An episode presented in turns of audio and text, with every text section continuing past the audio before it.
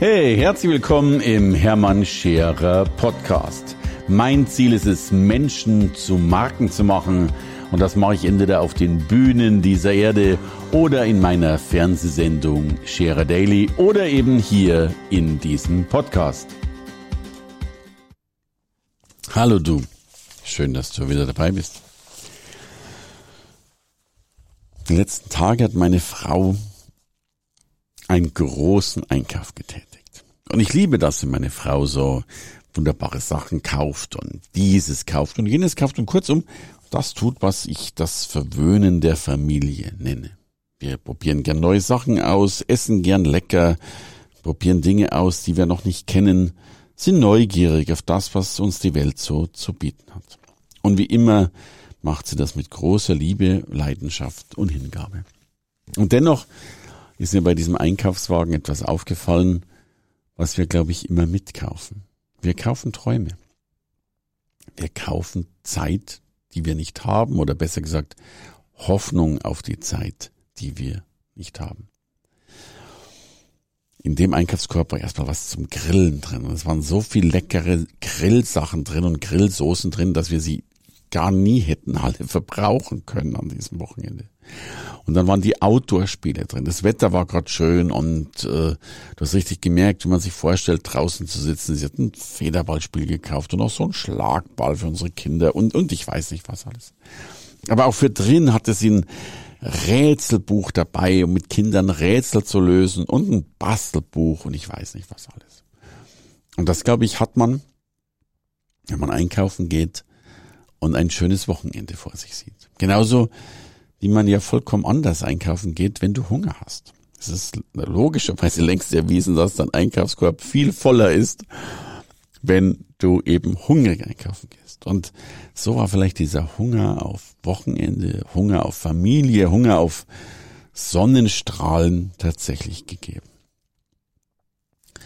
Und ich frage dich mal, wie häufig hast du schon Dinge gekauft, weil wir ein Bild davon haben, dass wir es haben. Was macht uns die, die Sahne-Joghurt-Werbung immer für wunderbare Familienbilder? Ähm, und vielleicht sind sie dann gar nicht so schön. Äh, Chanel Nummer 5 sagt, du riechst wie eine Göttin und vielleicht riechst du auch nur wie deine Oma. Äh, Hagen das sagt, du hast den besten Geschmack ever, dem ich übrigens zustimme, aber gleichzeitig, du wirst halt auch fett davon.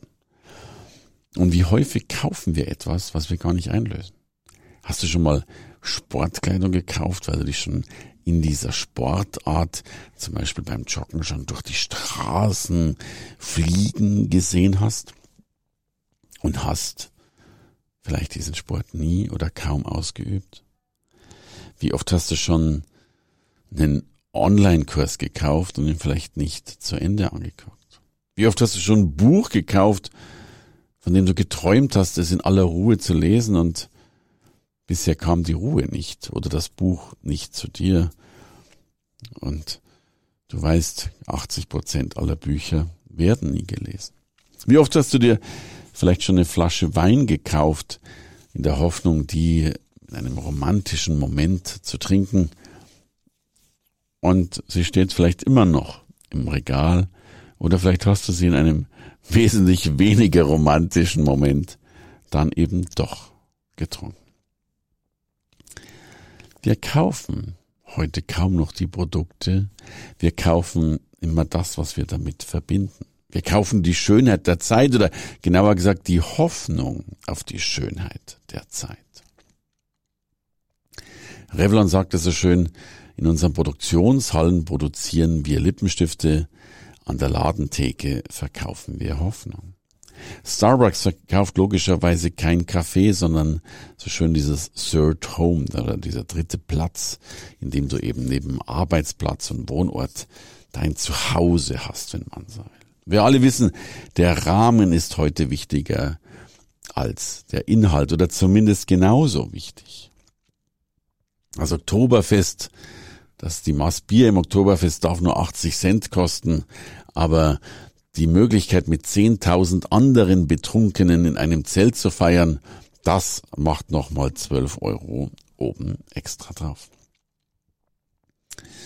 Und wenn du nun behauptest, dass du nicht der Typ bist, der sowas gar nicht tut und gar nicht in diese Richtung geht, dann warne ich dich. Tun wir das nicht alle irgendwie?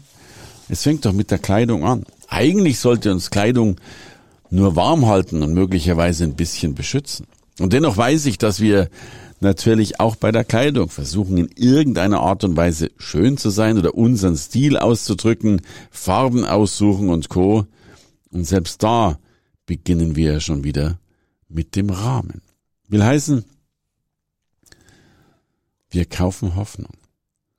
Und nun frage ich dich, wenn du, egal in was du tätig bist, ob du selbstständig bist, ob du Angestellter bist, bist du in der Lage, Hoffnung zu verkaufen? Bist du in der Lage, Hoffnung zu produzieren? Bist du in der Lage, deinem Gegenüber zu zeigen, was es bedeutet, mit dir zusammenzuarbeiten. Die Hoffnung auf bessere Ergebnisse, die Hoffnung auf Resultate, die Hoffnung auf das Einhalten von Deadlines. Das könnten alles Dinge sein, die du als Teamworker, als Angestellter mit in die Hoffnungsbilanz reinlegst. Denn letztlich jeder Arbeitgeber kauft Hoffnung.